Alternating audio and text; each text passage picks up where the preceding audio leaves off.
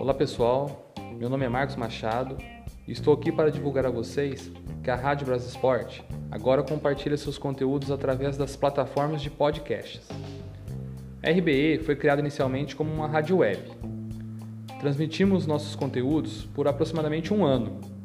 Porém, por dificuldades de nossos participantes, tivemos que interromper nosso projeto. Agora estamos voltando utilizando um novo meio de divulgação, o podcast.